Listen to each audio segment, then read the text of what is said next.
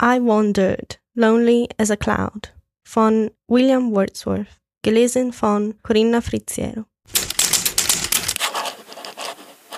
Vorlesungszeit.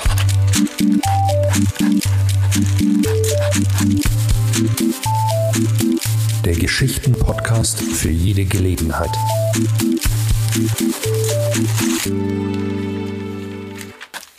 I wandered, lonely as a cloud that floats on high o'er vales and hills, when all at once I saw a crowd, a host of golden daffodils, beside the lake, beneath the trees, fluttering and dancing in the breeze.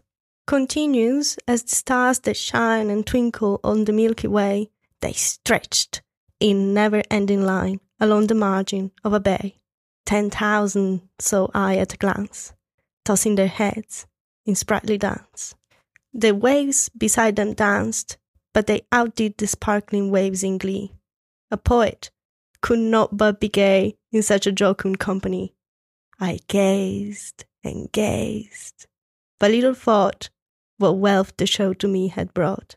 For oft, when on my couch I lie, in vacant or in pensive mood, they flash upon that inward eye, which is the bliss of solitude.